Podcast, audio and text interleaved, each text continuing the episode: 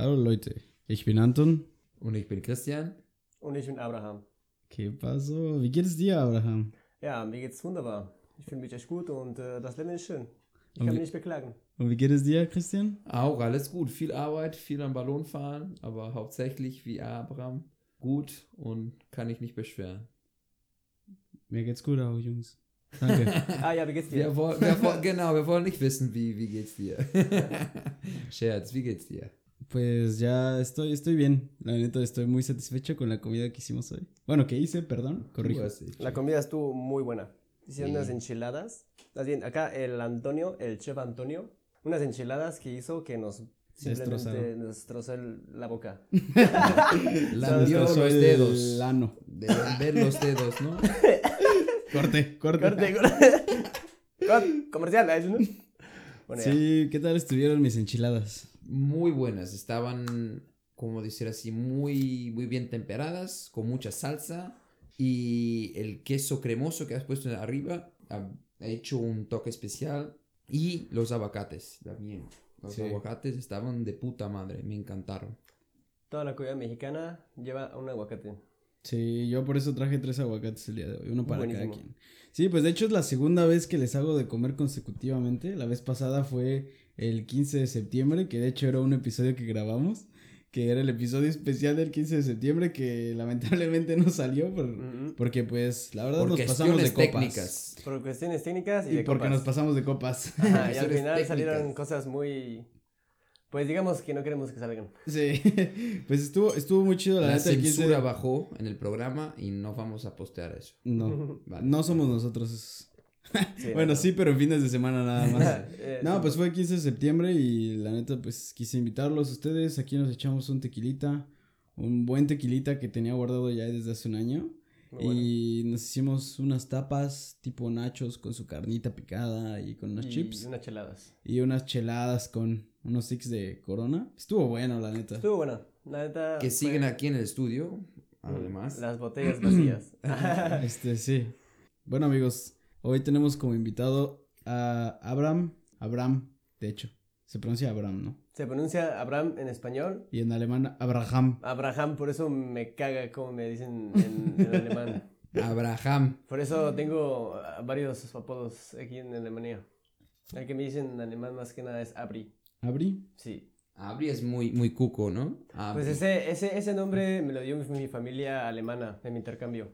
Después de que, o sea, mi primera experiencia aquí en Alemania fue cuando tenía 16 años en intercambio. Bueno, ya, ya estamos entrando en temas. Solamente quería este, presentar que Abraham es un amigo mexicano aquí que está igual que ¿Mexicano, nosotros en Lübeck. ¿Mexicano dónde? Querétaro. De Querétaro, la ciudad donde jugó Ronaldinho, ¿no? Sí, lamentablemente. Y sí, Bueno, fue buen show. no- nos da gusto tenerlos aquí en el estudio y pues queremos platicar un poquito, que nos cuentes un poquito de tu historia. La neta está chido lo que andas haciendo y pues cuéntanos qué pex contigo. Pues, primero que nada, vivo aquí en Lübeck desde hace como un año.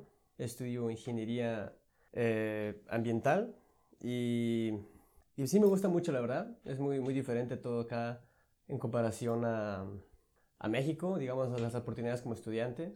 Y pues la verdad, no sé, o sea, estoy, estoy muy, muy apasionada de cómo la gente alemana piensa, ¿no? Y la verdad yo siento que puedes aprender mucho de esta gente.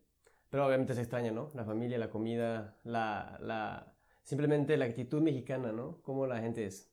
Pero Sí. pues este es un país donde hay muchas oportunidades. Y la verdad estoy aquí, le estoy echando ganas. Y pues sí, es difícil, pero pues mientras le echemos huevos no hay pedo. Exactamente. y cuando dices cómo la gente alemana piensa, ¿de qué, cómo puedes describir eso mejor? ¿De qué, de qué, de qué hablas exactamente? Pues yo pienso que la gente alemana es muy sis- sistematizada, sistematizada, ¿sabes? O sea, es una persona, son personas muy organizadas, muy, muy, este, este, disciplinadas y la neta también tienen muy claro cuándo es Arbeit y cuándo es Feierabend. Sí. Feierabend es otra palabra para, perdón, para um, lista. enseñar, enseñar los, los oyentes. Que de hecho ya tenemos que subir la lista, prometimos que íbamos a subir la lista de las palabras. Pues por eso que lo digo, Feierabend es otra buena palabra. ¿Qué significa Feierabend en español? Es este, pues sí, peda, ¿no? bueno, Feierabend es como que ya terminaste de trabajar, entonces Feier es como, digamos, como libre o como, como Fiesta. fiesta, y Abend es noche. Entonces Sí. como que ya tienes la noche libre. Sí, Sí. Entonces eh, aquí en Alemania es literalmente te dicen trabaja hasta las 6, a las 6 tienes Feierabend. el, es el Y- post, el post eh, expediente, ¿no? Sí, sí, exactamente. Y pues hay muchas, hay muchas palabras alemanas que no hay en México, que no hay en, en- en español y también como palabras españolas que no hay en México. Digo, en, En México, En claro. alemán. Sí. en alemán, sí. Yo también he llegado a pensar que, que sí tienen muy, muy definido como su... Bueno, más bien es algo que yo también pienso, que tienen muy definido toda su estructura de vida más bien. O sea, también los planes. La- son personas que tienen unos planes ya basados a futuro y que la neta, como comentábamos en otro episodio, que es gente, la gente de los calendarios. Sí. Porque todo planean, todo... de las fechas, Todo- organizados. Lo Pero- que me encanta en los alemanes es la capacidad de ejecución que tienen, de Ajá, hacer la, las la cosas. Leistung. Sí, ¿no? la, Leistung, exactamente. Productividad, la productividad. Bueno, es como, no es productividad, productividad es productividad. Pero Leistung es este. Leistung es la potencia, eficiencia, la eficiencia. eficiencia. Exactamente.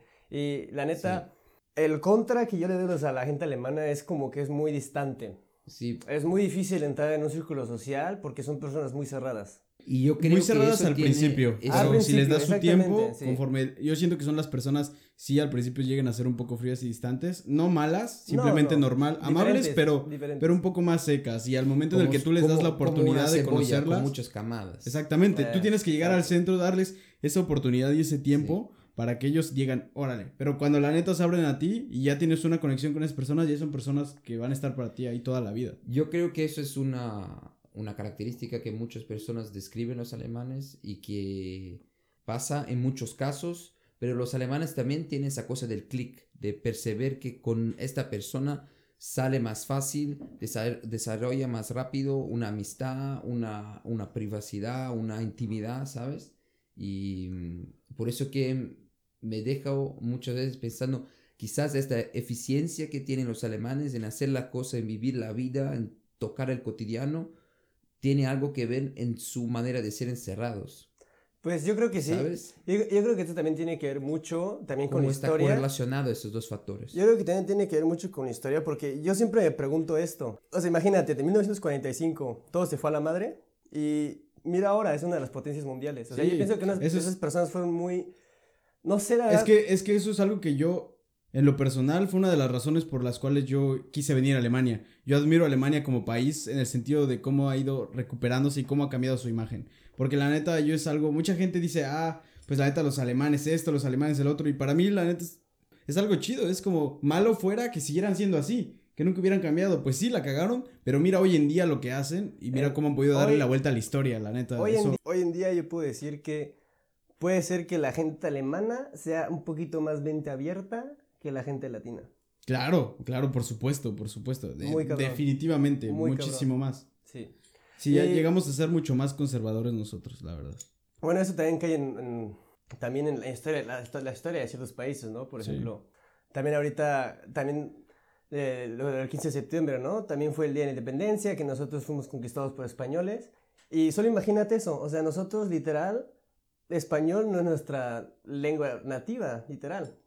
Entonces, este, solo imagínate cómo hubiera sido, o sea, porque los mayas y todo la, todas, las, todas las culturas mexicanas eran súper chingonas, literalmente eran súper inteligentes, güey, y te- la, la ciencia que tenían era muy chingona, güey, o sea, pero tenían una, una- un acercamiento a la vida, una nueva ciencia, güey. Pero también, si, si ves la historia, güey, todo lo que la industri- industrialización, güey, empezó en esta, en esta parte del mundo, güey, aquí en Londres, güey, en Europa, Sí, güey. Londres, París. Y empezaron, en- empezaron a, a- ¿Estás escuchando lo que está diciendo este güey? Sí, sí. Exactamente lo que hablamos otro día, Sí. tú, yo y Paula. una- tuvimos una, de hecho, una conversación muy sobre fuerte entre nosotros dos. Una hora antes de de, empezar el podcast. Una hora antes de empezar el podcast nos echamos una- un cafecito y una plática de un debate más bien tú y yo fuerte sobre la opinión Estudios decoloniales que hablan sobre el colonialismo y la y cómo la- afectó. cómo afectó, cómo afectó cómo- al cómo desarrollo de cambió un lugar. el curso de la historia de la humanidad en la manera que pagamos nosotros, latinos, a decir así, yo, yo la creo industrialización y la Sí. modernidad europea. Y por eso que están enfrente, por eso que Alemania se reconstruyó dos veces. No podemos olvidar de eso. Alemania está Mm, inserida en un bueno, sistema financiero ahí- mundial del norte, ligado entre Estados Unidos y, Amer- y- y es- Estados Unidos y Europa, que nosotros no estamos ligados. Bueno, fue- fue un No tema- somos sur. Fue un tema que tú y yo discutimos así. fuerte y tú sabes cuál es mi opinión, la verdad. Sí, pero y eso es- creo que es un tema que podemos dejar por otro episodio. Sí, pero, Pero- eso es Bueno, parte bueno. Del, del debate, exactamente lo que estaba hablando Sí, eh, sí. Abraham. Bueno, estábamos continúa, hablando- perdón. est- Estábamos hablando de otra cosa. Pero los alemanes son muy chingones. Pero Sí. otra cosa, ¿y qué haces aquí en Lübeck? Pues, este, o volviendo sea, al soy- tema, soy- o sea, Pero bueno, como- una pausa. Deje- dejemos este hilo abierto para que podamos reunirnos nosotros tres otro día para platicar sobre este tema. Claro. Porque ha sido una conversación muy fuerte que he tenido con él. Demasiado fuerte que nos llevó así a horas y, de y yo, plática. y, yo, Y- y yo la neta, yo la neta que tengo otro punto de vista muy en güey, que a partir de esa época, que el colonialismo no solo fue la economía y el poder de, de, de simplemente tener más recursos naturales, de toda la verga, pero si te das cuenta, lo La que, lo que, lo que vivir, siempre, lo que, lo, que, lo que ha cambiado en todas las civilizaciones, güey, ha sido la fe. En qué Demasiado. creer, güey. Porque en algún punto tal vez Dios, o sea, la verdad, bueno, no sé, no sé hace mucho de religión, la verdad, yo. No, yo no tengo religión, güey. Yo no soy católico. O sea, ¿qué cree la gente, güey, en el mundo? Sí, es la pregunta del millón, ¿no? Es en qué creo. Y porque realmente, pues, el humano tiene la necesidad de creer en algo. Y, el- y, y lo que el ser humano empezó a creer con la llegada de los europeos fue en otra manera de vida, en Demasiado. otro sistema, en otro Que hasta el día de hoy, mecanismo, hasta el día de hoy seguimos. objetivo. A partir de eso. Hasta, y claro que seguimos. Seguimos organizados bajo... Nosotros fu- fugiendo de nuestro país y viniendo a un otro país para hacer una vida nueva aquí, construir de cero, intentar buscar algo que nos va a orgullar de decir, yo he hecho eso, yo he venido aquí, he estudiado aquí, estoy trabajando aquí, viviendo aquí, es una, una concepción europea, occidental y todo eso moderna que viene desde este tiempo, que fue paga, este desarrollo de esta idea de vida fue paga por el oro que salió de México, de Brasil y de todas las colonias, de todo colonialismo, de, de todo este sistema. Fue ahí, fue ahí que, se- que, que ha venido la riqueza material para sostener inversión, inversión, inversión, inversión en el sistema y no déficit y queremos volver el dinero. ¿Para quién? ¿Sabes? Y es Sí, eso, y es eso que, Como- que, que va lo que dice él también. Mm. Cómo, cómo, cómo vemos el mundo, la vida, todo eso. Y con otras fes, mayas, aztecas y todo eso, ver el mundo y la tierra hoy en día sería completamente otra cosa. Mm. Y es algo que neta tengo muchísimo interés de debatir contigo nuevamente. Sí. Y pues obviamente integrando a Abraham. Es algo muy chido y yo creo que le podemos dejar el hilo Vamos, abierto vamos a hacer eso Claro. otro día y yo traigo una indicación de texto para vosotros leer. y Yo digo que cada quien traigamos Va, algo. va, ¿Una presentación jalo. como en la primaria o qué? Yo, yo Pues, entrego. ah, pues, yo, ahí, pues, lo que tú quieras traer. Cartulina, Exacto. ¿no? Cartulinita. Cartulinita pintada con No no, necesita, no no, necesita, no, no lleva- necesita llévate una formato. servilleta. No necesita formato, necesita apuntadas. contenido, como he dicho Abraham, no importa qué. Yo voy a traer un texto y voy a decir, tú lees este texto, tú lees este, y nos En vemos. portugués, ¿no? O Portugués, Stichpunkte. En español, O, o hay, increíbles, Stichpunkte. hay increíbles, Stichpunkte puede ser también, pero hay increíbles autores decoloniales españoles. Las venas abiertas de, de Latinoamérica, librazo, la neta. Claro. Chido. Aún no he leído. Ah, claro. No. Aún no he leído. Ah, no le... Sí, bueno. Pero está bien, sí dejemos esto para un episodio futuro. Bájalo. Y volvemos Entonces a nos Abraham. decías que te llamas Abraham. Eh, ¿Quién? Ah, sí, ¿no? Pues bueno, eh, pues yo, como dije, soy estudiante aquí en Lübeck. También trabajo en un bar, billar, muy chingón. Muy chido, donde vamos a jugar Kika los miércoles. Y puedes jugar billar, dardos. Hay un chingo, hay muchos cócteles, mucha chela. Vayan, a ese. Haciendo ya publicidad. Este. Sí. Te cobramos al rato, carnal. Y no, pues nada, pues aquí estoy viviendo, más que nada estudiando. Y pues sí, también estoy eh, viendo otras oportunidades de trabajar, tal vez en una empresa de tratado de agua el próximo semestre. No, pero con. Corona se ha vuelto un poquito difícil con las aplicaciones.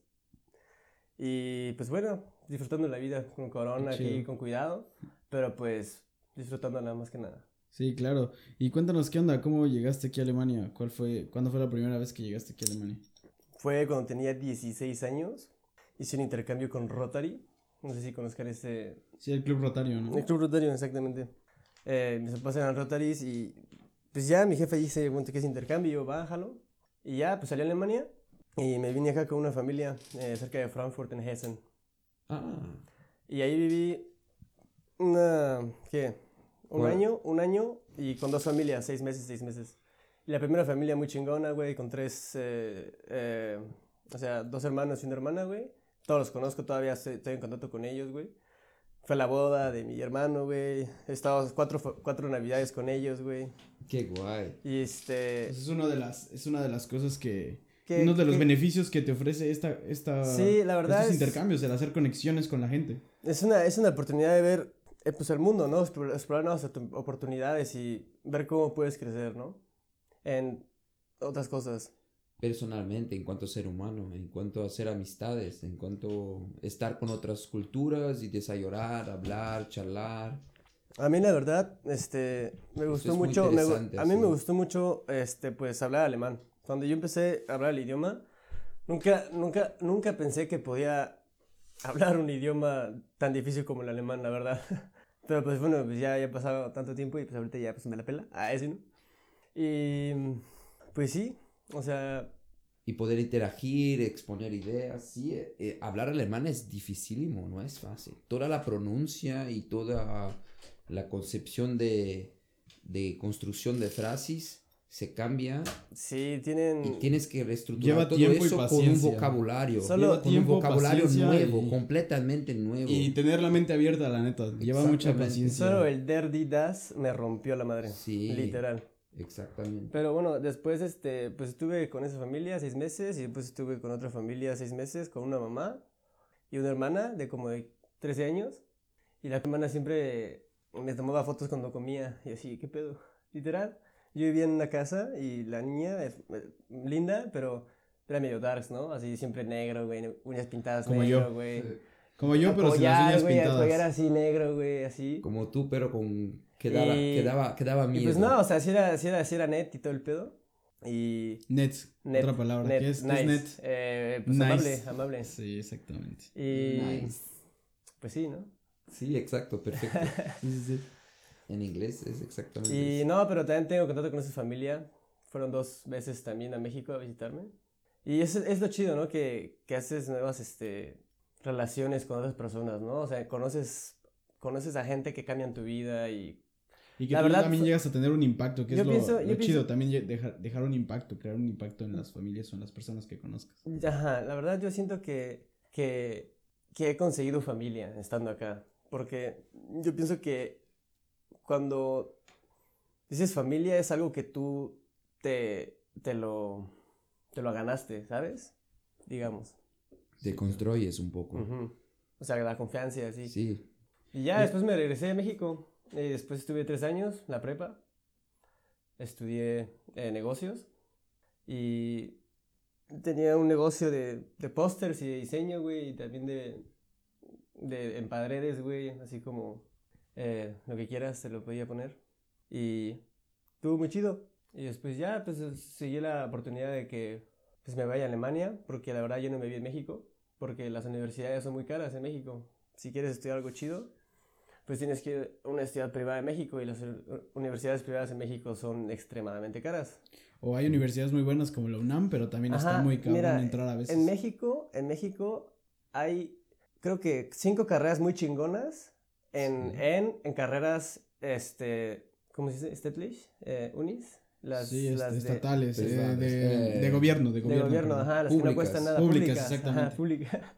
Este, Dos pendejos. Derecho, di- di- derecho, medicina, biología y, y ya, ¿no? No, no me acuerdo. Bueno, sí hay un... No, hay un par, hay un par. Arquitectura, ingeniería. Arquitectura y las ingenierías también son buenas. Por ejemplo, el Politécnico también es muy Sí, bueno de ah, las, de, las, de las públicas. Pero sí, la verdad es que en el nivel igual de las privadas son muy alto, pero, también Para entrar a las públicas es muy difícil. llega a complicarse No. porque hay mucha gente, para entrar a la UNAM y Politécnico hay mucha gente que aplica. Pero bueno, eso no importa. Eh, sí, bueno, sí, sí. sí y después, ¿qué onda? Después de la uni... ok. Me fue, después me fui a Münster. O sea, yo dije, bueno, pues no, mejor me voy a Münster, en Alemania, y pago, o sea, si hubiera estado en México y hubiera estudiado en ingeniería que yo quería, hubiera tenido que pagar como mil euros al mes. Sí, como es la misma cosa que yo, eso que O yo he hecho en, 800. en Brasil, en San Paulo, para política. Exacto. Exactamente eso. Y acá te vienes a Alemania y la universidad pública te cuesta, me cuesta a mí 200, 60 euros Por el semestre. semestre. Y que te incluye ya muchos beneficios Y como, como un el faquea, el Ajá, ticket de... me incluye un ticket que me puedo ir por todo el estado de Schleswig-Holstein. Sí. ¿De gratis? Ajá, güey. Puedo llegar hasta Lo Dinamarca. mismo que mi hermana tiene en Nordrhein-Westfalen, en Sí. Aachen. Yo tenía eso porque yo me fui, o sea, yo decidí irme a Alemania y me fui en el 2017, creo. Ajá, o 2016. 2017. Y este, y me fui a estudiar eh, ingeniería industrial en Münster. Ah. Münster, donde yo vivía. Ajá, donde sí ese güey. Y no viví en Yo- Münster yo directamente, quiero- sino yo en quiero volar en Steinfurt. Münster Münster está muy chido. Münster es una bicicletas. ciudad muy chingona. Ahí los, los clubes y los bares, los clubes, güey. el- el La vida nocturna es buena porque hay muchos Yo quiero muchos pasar estudiantes. volando. Uy, yo creo que Sí, güey, te- el, el Agen, digo, el pinche Ace, el, sí. Ace está muy, muy Hay un castillo, ¿no hay? Sí, sí, está el castillo de Sí. Münster y está el castillo donde yo viví. escuché. Tú viviste en el castillo. Eh, no, no en el de Münster, en el de Otzweiban. Sí, Bueno, y... Qué príncipe tenemos, ¿no? sí. Vivió en el Ah, castillo. sí es cierto, antes de, antes de eso, antes de eso, un año antes, vi- me fui, o sea, lo primero que, no, sí, me fui el 2016 a Alemania. Eh, me fui a Mettingen, cerca de Osnabrück, porque tenía que hacer mi abitur alemán, porque la escuela Sí, que hice en sí. México no la reconocieron No, aquí, sí. y fue como que, ¿qué es esta mamada? Y yo así, mi prepa, güey. y yo, pues no, güey. Mi Y yo así, prepa, güey. Eh. Entonces, pues, tuve que hacer como una prepa alemana, un año abitur, o sea, abitur, Sí. Que se Studienkolleg. llama Studienkolleg. Ajá, exactamente, Studienkolleg. Y pues fui a un pueblito, güey, como de 12 mil gentes. O sea, no, creo que menos, güey. Así bien chiquito. Y había un. Studienkolleg ahí. Y yo vivía ahí con una, una casa con ocho personas y seis eran latinas. Y la casa era gigante, teníamos sótano así y siempre hacíamos fiestas, güey. Fue un año La muy pasaste cabrón. chido. Fue un año muy ¿Y cómo fue, cabrón. cómo fue para ti el Studienkolleg? ¿Cómo, cómo Pues es se que fueron cosas, eso? que fueron cosas que ya vi en, en, en español, pero ahora las tienes que ver en alemán, güey. Sí. Y, Y yo- aprender supongo que la estructura de cómo es la escuela alemana también. Ajá, entonces, bueno, y después de mi año en alemán, güey, o sea, de mi intercambio hice A2, y después, antes de venirme a Alemania, güey, hice el B2, Qué bueno. y después en el Studienkolleg hice el C1, Qué bueno. Tiene C1. ajá, a Wiwi, Qué bueno. ajá. Yo tengo C1 en todo menos escribir. Yo tengo B2. Yo tengo B1 en escribir. No, pues es que la neta, como decíamos, la gramática es un asco, güey. Sí, es una... Pero pues, es- si lo ya, si ya lo, si- el secreto es hablarlo, güey. El secreto es simplemente hablarlo y al final te va a salir. Sí, pero bueno, ¿y qué hiciste? de- ¿Cuándo te tardaste en hacer el Studienkolleg? un año. Y después de ese año me fui a Münster y ahí estudié ingeniería industrial. Y no me gustó, la neta, porque yo vivía, no en Münster, sino en Steinfurt. Ahí está la Fachhochschule de Mün o sea, Münster, pero está en Campus Steinfurt. Y vivía ahí en una casa con cuatro alemanes por dos años. Muy chingón también. O sea, hice buenas amistades ahí. Y el estudio estaba muy chingón. Y el estudio que yo estaba estudiando es ingeniería industrial con especialización en el ambiente, Schwerpunkt Umwelt. Ah. Pero después de, dos- después de cuatro semestres no vimos nada de que ver con Umwelt y así, qué hueva, güey. Y teníamos que ver un chingo con Wirtschaft, güey, de alemana, güey, y eso me dio un chingo de hueva, güey. Entonces, este, me cambié ahora a Lübeck, que es Umweltingenieurwesen ¿Que se traduce como? y Management, Ingeniería Ambiental y Negocios. Mm. Entonces, tengo un poquito de negocios, güey, pero lo, lo Sí. main es el ambiental. Es muy chingón, güey. Ahorita ya estoy en el segundo semestre, güey, ya tengo un chingo gusta? de... Güey, las materias que tengo, güey, están geniales, güey. La neta es tan genial, la neta. Estudias Aprendo la- un chingo, güey. Estudias en la Teja Lübeck, ¿no? En la Teja Lübeck, güey. Sí. Son temas muy interesantes ¿Dónde, que pueden ¿dónde está cambiar el mundo. de- en la ciudad? ¿En qué parte eh, de la ciudad está la, la universidad? Eh, Monk, Monkhofebeck. Al lado de la Unis de Lübeck. Ándale, sí. ¿Dónde? Al lado de la, De la US uni. USK. Ujú. USK. Sí, está como por... Donde está el, edif- donde está el, donde está el hospital, güey. Casi, Hochschulstadtteil. casi. Sí, Ajá, ándale ahí. exactamente. Y pues, sí, la neta, o sea, he conocido a mucha gente, güey, en los últimos cinco años de que estaba aquí en Alemania, casi, cuatro y medio. Sí. Y pues la verdad estoy muy feliz. O sea, yo siento que esta decisión de cambiarme esta carrera es mucho mejor. Y lo, lo bueno es que en la, en la otra en las otras carreras, güey, eh, hice, hice muchas materias, entonces en esta carrera puedo reconocer algunas. o sea, Y este, en ¿Cómo dice? En Eh, Kennegun. En el ajá, exactamente. Eh, Revalidación. Ándale, exactamente, esa madre. Y pues sí, entonces ahorita los primeros tres semestres son un poquito chill. Pero pues aún así, pues ahorita con corona, de hecho, este, hice tres materias antes, o sea, porque tú puedes, o sea, Adelantaste materia. adelanté materias, ajá, tres materias de, de séptimo semestre, va, al- módulo, o sea, que puedes hacer así. Ujú. Y, pues, me la peló, así le hice en chinga. Y, y, pues ya, pero ahorita tengo otras materias. Y ya tengo estas dos semanas que estudiar, güey, porque en octubre Sí, ya empiezas otra vez, ¿no? me la van a... No, sí tengo que estudiar un chingo. Qué bueno. Y ahorita también tengo, también soy voluntario en una, en una, eh, ¿cómo dices? Granja de abejas. En una granja de abejas, pero por Sí. parte de la universidad. Sí, es voluntario. Allí con un profesor en... ¿Y qué onda? ¿Cómo haces eso? Pues llegamos, es- está el, el edificio y atrás, güey, así en el pasto, güey, hay unas cajas, güey. Y esas cajas son las colonias. Creo que tienen como 20 mil. ¿Y para qué es eso? ¿Para qué hacen eso? Güey, las abejas son el- el- la clave para la naturaleza, güey. Cabrón, güey. Las Sí. abejas... Por el, por, por- la ajá, por lo, por lo que ellos hacen, ajá, por la polinización. Por los que ellos hacen, lo que hacen con la naturaleza, ellas son vitales, güey. Sí, no- realmente es algo que el humano necesita y muchas veces es como la- las matamos. a- bueno, yo la neta no, yo sí las cuido, trato de sacarlas del cuarto o así. Porque aquí se meten mucho a mi cuarto y a veces llego a, a dejar una ratla abierta, por ejemplo, y regreso y ya están dos, tres abejas ahí. Es como de, bueno, sálganse. Una colonia. sálganse, no hay pex. No, pero está súper padre porque las, las cajas son así como están, son cuatro, güey, y puedes quitar una y una y, cuando abres la caja son como unas tablas así en, en fila, saca las tablas y ahí están como todo el panal, de, un panal así. Y las así. reproducen y después que las Y después liberan, tenemos, o tenemos que ver que solo haya una, una reina. Una reina. Ajá, entonces tenemos que ver si no hay huevos así súper gigantes, güey. Y, y pues quitarlos, o sea. Y porque si hay dos reinas, una se Sí. puede ir y se lleva la mitad, ¿no? Entonces está cabrón. Y ya, entonces está, está creciendo, entonces nomás limpias todo el rollo y haces miel. ¿Pero Este, qué hacen después con las abejas? O sea... No, las tenemos ahí, que vivan, güey. Este, las tenemos un poquito más ahí, después, este... Pues es una empresa, güey. Porque también se, también está ahí otra, el profesor conoce un güey y ese güey tiene una empresa de, de abejas, güey, de fa- farma de abejas. Y yo creo que es muy interesante, güey, porque, como, como dije, son clave para, para la naturaleza, güey. Porque Sí. ellos, si se mueren, güey, valimos verga, Sí, literal. entendido. O sea, no lo puedo decir más claro. Bueno, ¿y qué onda? O sea, esto, esto del voluntariado lo llevas al par de, de tu trabajo y aparte de Pues, la eh, universidad. Porque... Es, es dos veces a la semana y te dura una o dos horas. Ok. ¿Y recibes puntos extras en la universidad No, por eso? No.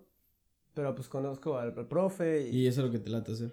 Sí, la neta es algo que me, que me late hacer. O sea, me regalan miel. Las ventajas de trabajar con abejas. Te No, regalan pero miel. está- y de hecho soy alérgico a las abejas. Por lo que entiendo, tienes una idea, un concepto muy chido de vida que se enlaza un poquito con tu, con tu estudio y es algo que yo creo que todos deberíamos de tener. Pero cuéntanos un poquito, ¿qué onda? ¿Cómo va relacionado con tu estilo de vida lo que estudias? Pues desde hace dos años, o sea, he, he estado tratando de cuidar qué es lo que estoy consumiendo. Más, eh, por ejemplo, yo, yo casi no consumo plástico, güey. También, por ejemplo, cuando voy a comer un doner, me llevo un topercito. Le digo, no, sin aluminio y sin bolsa de plástico, métemelo aquí con una servilleta. Ah, va. Cosas así, cosas pequeñas, güey. Entonces, porque algo que a mí me interesa mucho hacer con este estudio es la, basu- es la basura. Porque basura ¿Te hay un interesa chingo. hacer basura? O- No, porque de basura, ba- basura hay un chingo en el mundo y no saben qué hacer con ella. Pero, no sé, algo con, con basura, pero también con algo que tenga que ver con, con la tierra, porque, Sí. no, o sea, ahorita estoy estudiando también algo como tipo geología, algo como emisión y también tengo que saber, no sé, unas madres cabronas. y me interesa mucho eso y siento que también es una clave de combatir, digamos, lo que está por venir en el futuro, que es, la verdad, inevitable.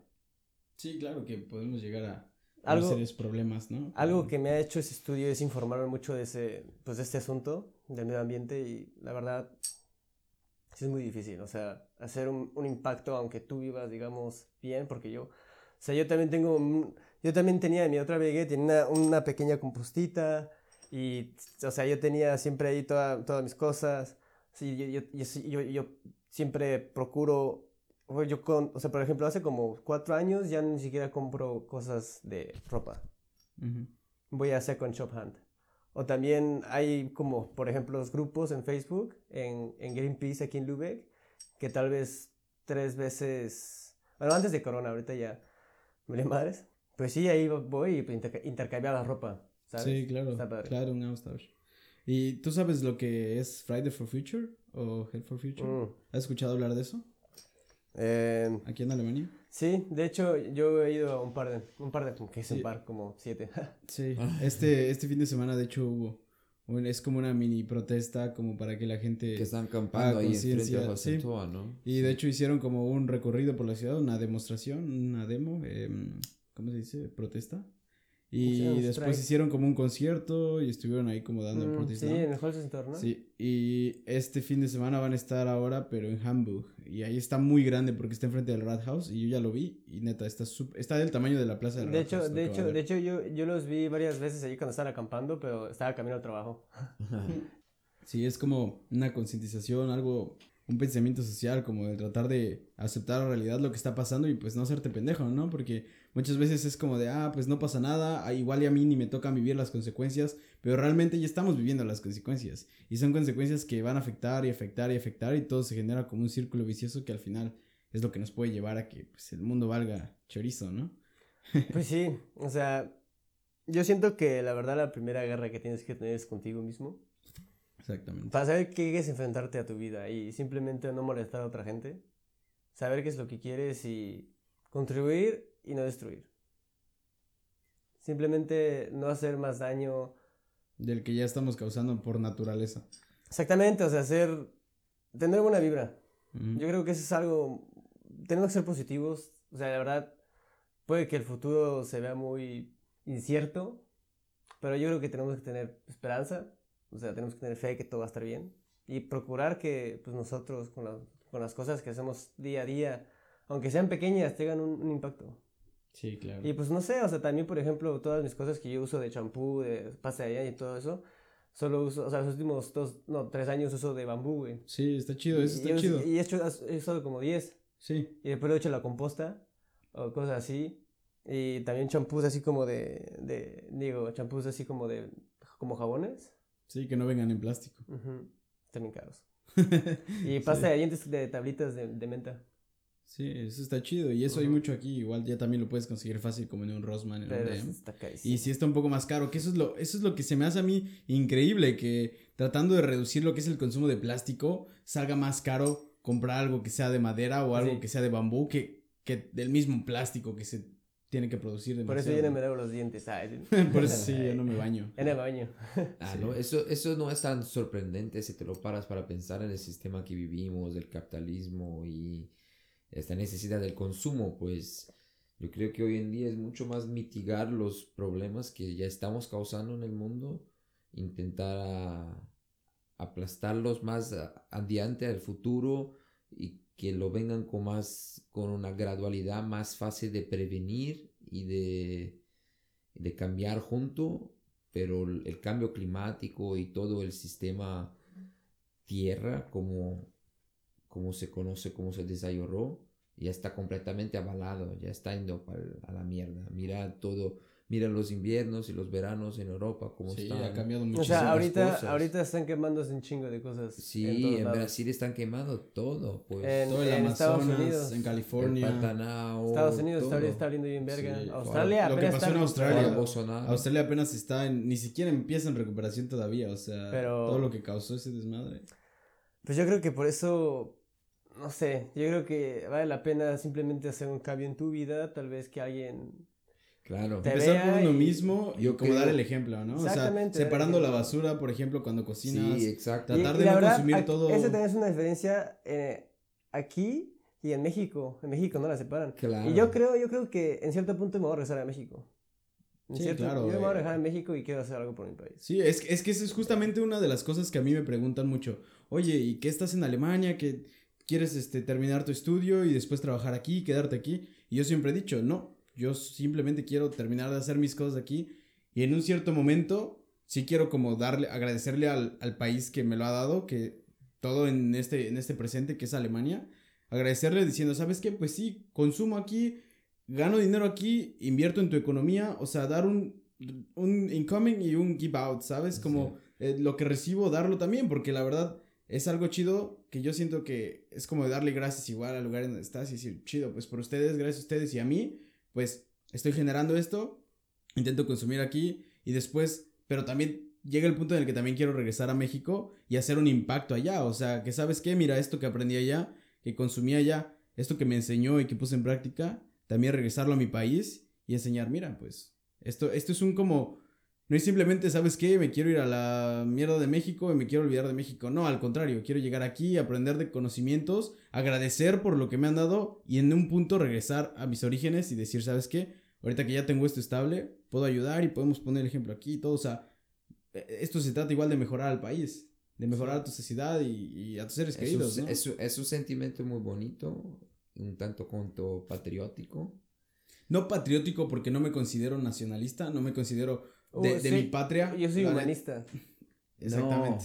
claro. prefiero llamar humanista. Pero patriótico en el sentido que te lo dices ayudar mi país, ayudar México, ¿sabes? Pues sí, claro, porque al final de cuentas vengo de allá. En el discurso, aunque sea en su mentalidad, pues por sus raíces, pues ayudar a Pachuca, ayudar tu familia, ayudar tu, tu No solo mi familia, sino tu como blog, tus cosas. Exactamente. Exacto. Generar un equilibrio, ¿sabes? Por, eso, por eso que no, no hago, no hago, ¿cómo se dice? No analizo esta parte de la, de la acción, pero el discurso, como lo dices, como nosotros no conocemos, de eso que lo digo de la visión del mundo. Primera cosa que tú has dicho es ayudar mi país, ayudar México. Y eso es el sistema capitalista también, es la división entre países, Claro, pero es que yo, yo no puedo, ya no puedo decir, sabes que quiero ayudar a todo el mundo. Primero tengo que empezar ayudándome a mí, que es en la etapa en la que estoy. Después aprender de este país, ayudar a mí y pues después ayudar en general. Pero pues no nos vayamos tanto a algo grande, simplemente el, simple hecho de ayudarte a ti mismo, aceptar los errores que tienes y cambiarlos, ya es, una, es un gran paso. Que es lo que hablábamos al principio, de tener como que primero empezar por ti, por ti mismo y después generarlo en terceros, ¿no? Exactamente. Pues sí, o sea, la verdad eh, es muy difícil planear el futuro, digamos, sabiendo que el tiempo que está pasando ahorita en nuestra historia está yendo de bajada. Pero estoy esperando lo mejor, estoy haciéndole todas las ganas del mundo. Me va bien en la uni, disfruto mi trabajo eh, y pues sí, disfruto la vida en sí. está, bien, está bien mucho la familia, obviamente. Y justamente que, ahorita que estás diciendo que extrañas la familia, después de cinco años ¿Cómo ha sido para ti o cómo has evolucionado ese sentimiento de extrañar casa? Pues la verdad, gracias a Dios que existe WhatsApp. Hablo con, hablo con mis papás, hablo con mis papás cada segundo día, literal. Sí. Y pues la verdad no sé, la verdad yo pienso que en cierta manera los he conocido más. Otra vez a mi mamá, porque siempre hablo con mi mamá de cosas muy chingonas. Siento que mi mamá es mi mejor amiga. Hola mamá. Ah, ¿sí no? Hola mamá, saludos mejor amiga desde Anton Studios. Este, pero pues también con mi papá, con mis hermanos.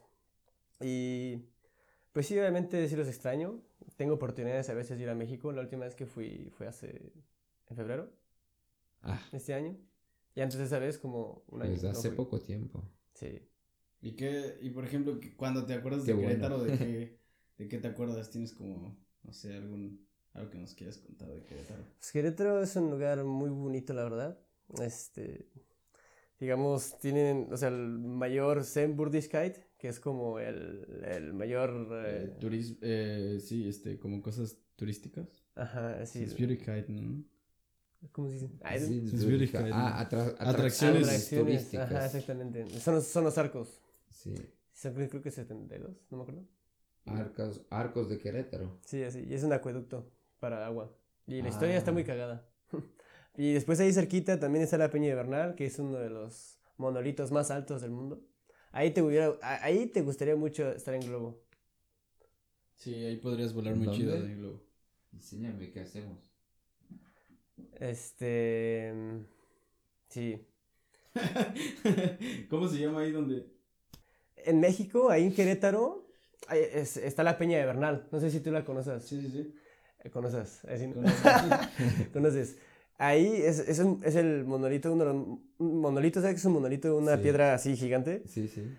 Eh, más altos del mundo, ¿no?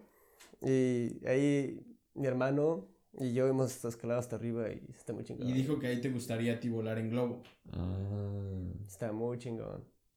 Bueno, Sí, creo que no le pues sí. gustaría esa reacción. Pero también ahí, también en Querétaro está, es el comienzo de, la sierra, de las sierras, de las montañas. Y está muy bonito, o sea, como a dos horas de Querétaro, si te vas con el, con el carro puedes encontrar lugares extremadamente lindos. ¿Y qué haces en tu tiempo libre?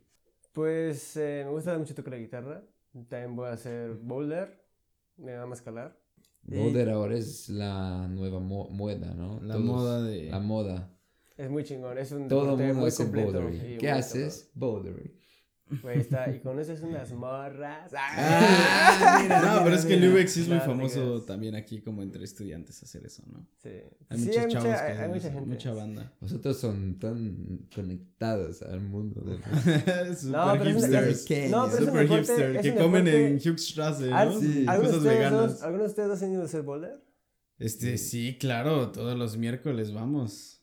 Nah. Pues no, güey. No, Güey, pero Yo- es que vayan y les- está muy chingón, o sea. yo ya he hecho una o dos veces con mi hermana en Agen. Aquí aún no. Y me ha dicho, ah, aquí también es bueno, vamos. Pues vamos, si quieres. Vamos. Sí, vamos. bueno, y Ahorita ya. pues, y pues también trabajo. Y pues yo creo que eso también, pues mantenerme. O sea, si no trabajo, pues no puedo mantenerme aquí en Alemania, literal. Claro. Y pues trabajo en un bar como mesero. Y ahorita estoy aprendiendo así en la barra también cómo hacer aquí cócteles. Ah. Este, y pues sí, está muy chingón ahí. Em, también, este, mayormente son las propinas las que gano. Sí, como a ti, Cristian. A mí algunas veces me toca, ¿eh? pero para eso tengo que reír mucho, sonreír, Sonreír, hablar, hacer Ser un el, cu- payasito. el cuento del brasileño, de cómo llegó aquí, volando ¿Y de si te globos, dejan- todo el carajo y eso. ¿Y si te dejan propinas chidas ahí? Pues sí, la verdad, una vez, este, es una historia muy cagada. Echa. Porque estaba, Mira, bien. llegaron, llegaron como una, una empresa que, que eran como una, como un Ausflug, como de 20, 20 personas, y todos señores, ¿no? Todos señores. Y ellos agarraron cinco mesas, de- no, cuatro mesas de billar y dos dardos. Así un grupo gigante, ¿no? Y es antes de Corona, obviamente. Sí. Y, y pues ahí trabajando en chinga, yo los, yo los, este, yo, los- yo fui en servicio de mesero y les traje todo, les traje shots, les puedo regalar shots, les traje un chingo de shots, eh, siempre estaba ahí al pendiente y la chingada y de repente un güey me da un 5, hace 5 euros. De repente otro güey, ah, qué chingada, me da, me da 10 euros. Todos estaban súper pedos porque los puse pedos.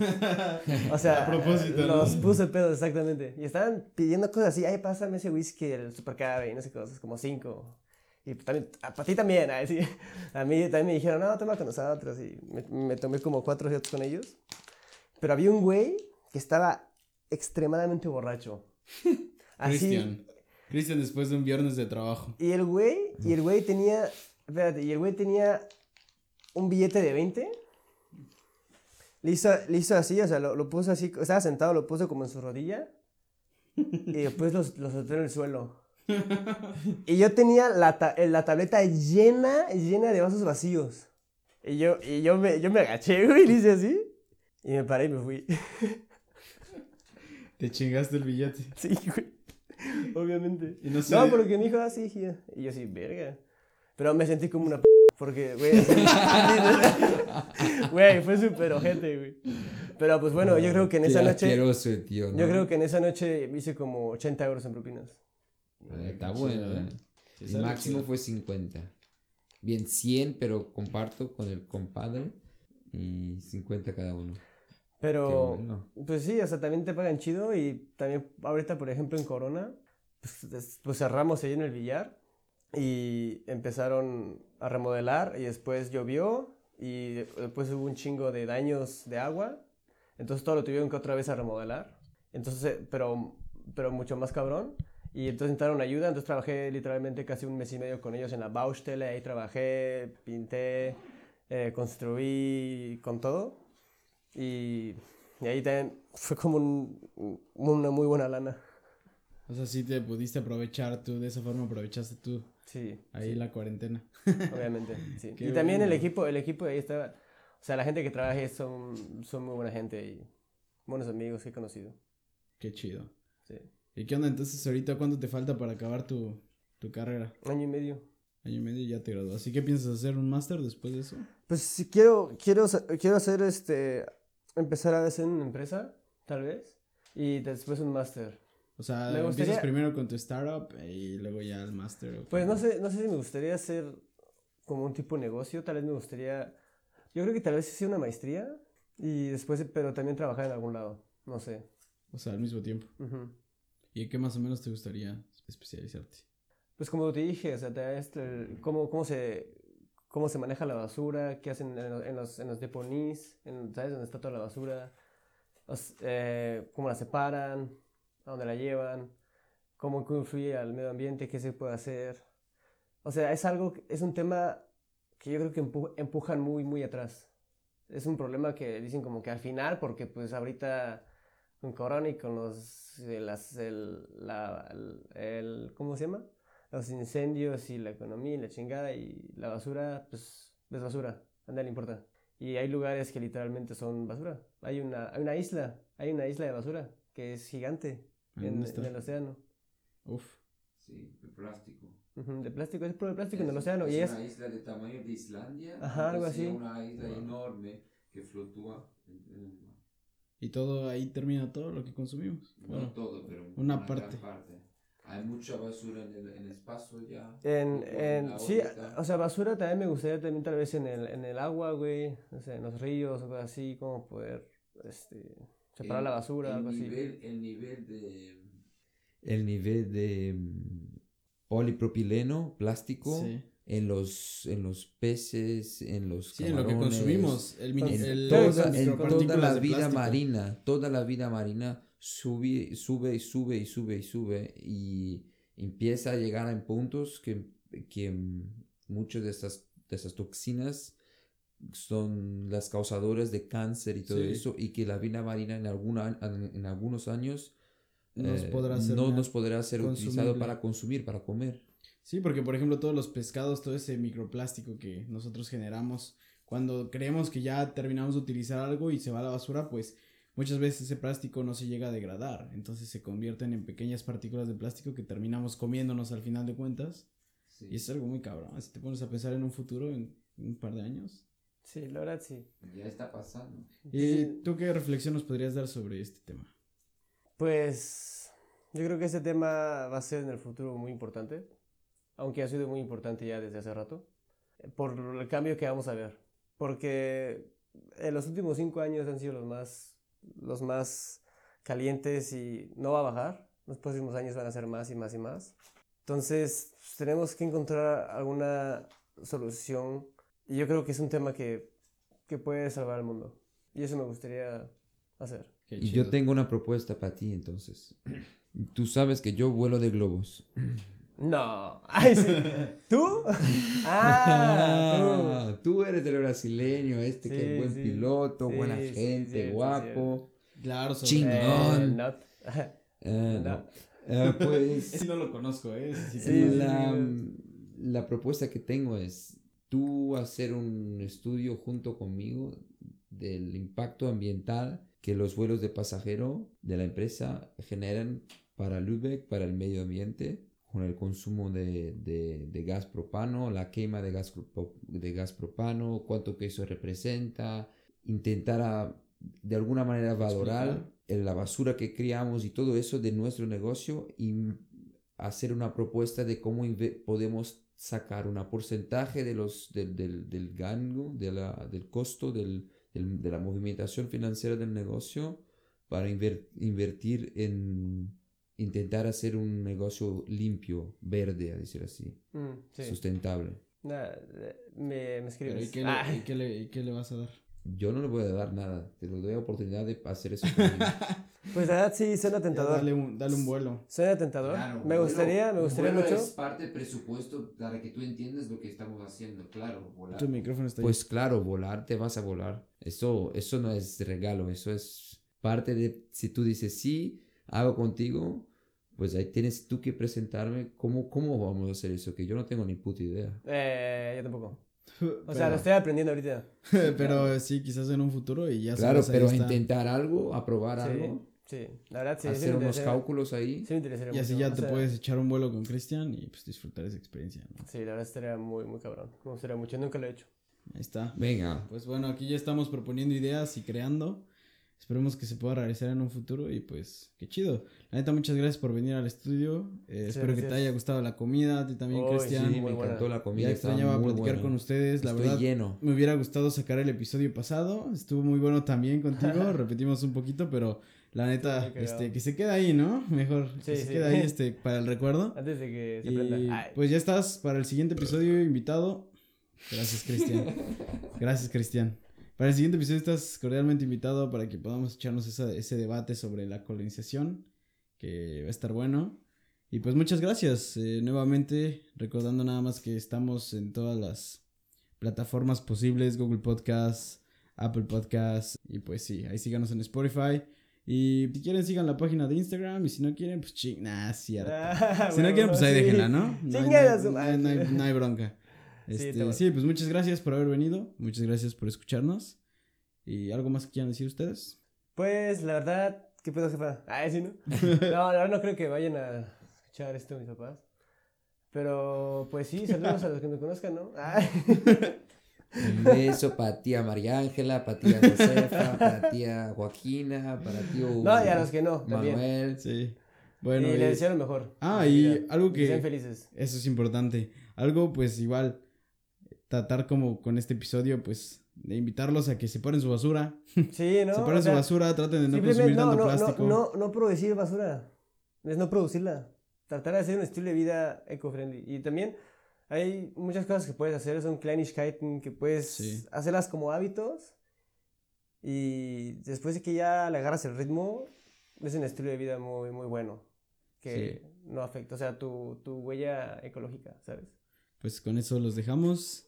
Muchas gracias. Nos vemos hasta la próxima, Cristian. Despídete. Adiós. Nos vemos en la próxima. Auf Wiedersehen, Leute. Chao. Auf Wiedersehen. Auf Wiedersehen, Jungs.